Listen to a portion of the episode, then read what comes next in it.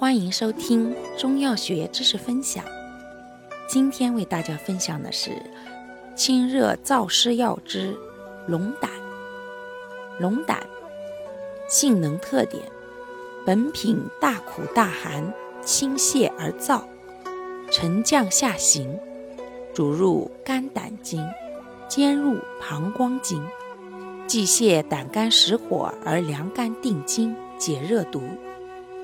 有善除肝胆及膀胱湿热而解湿热毒，为治肝胆经湿热实火之要药，药力颇强，大剂量使用可妨碍消化，甚者导致头痛、颜面潮红、晕眩等。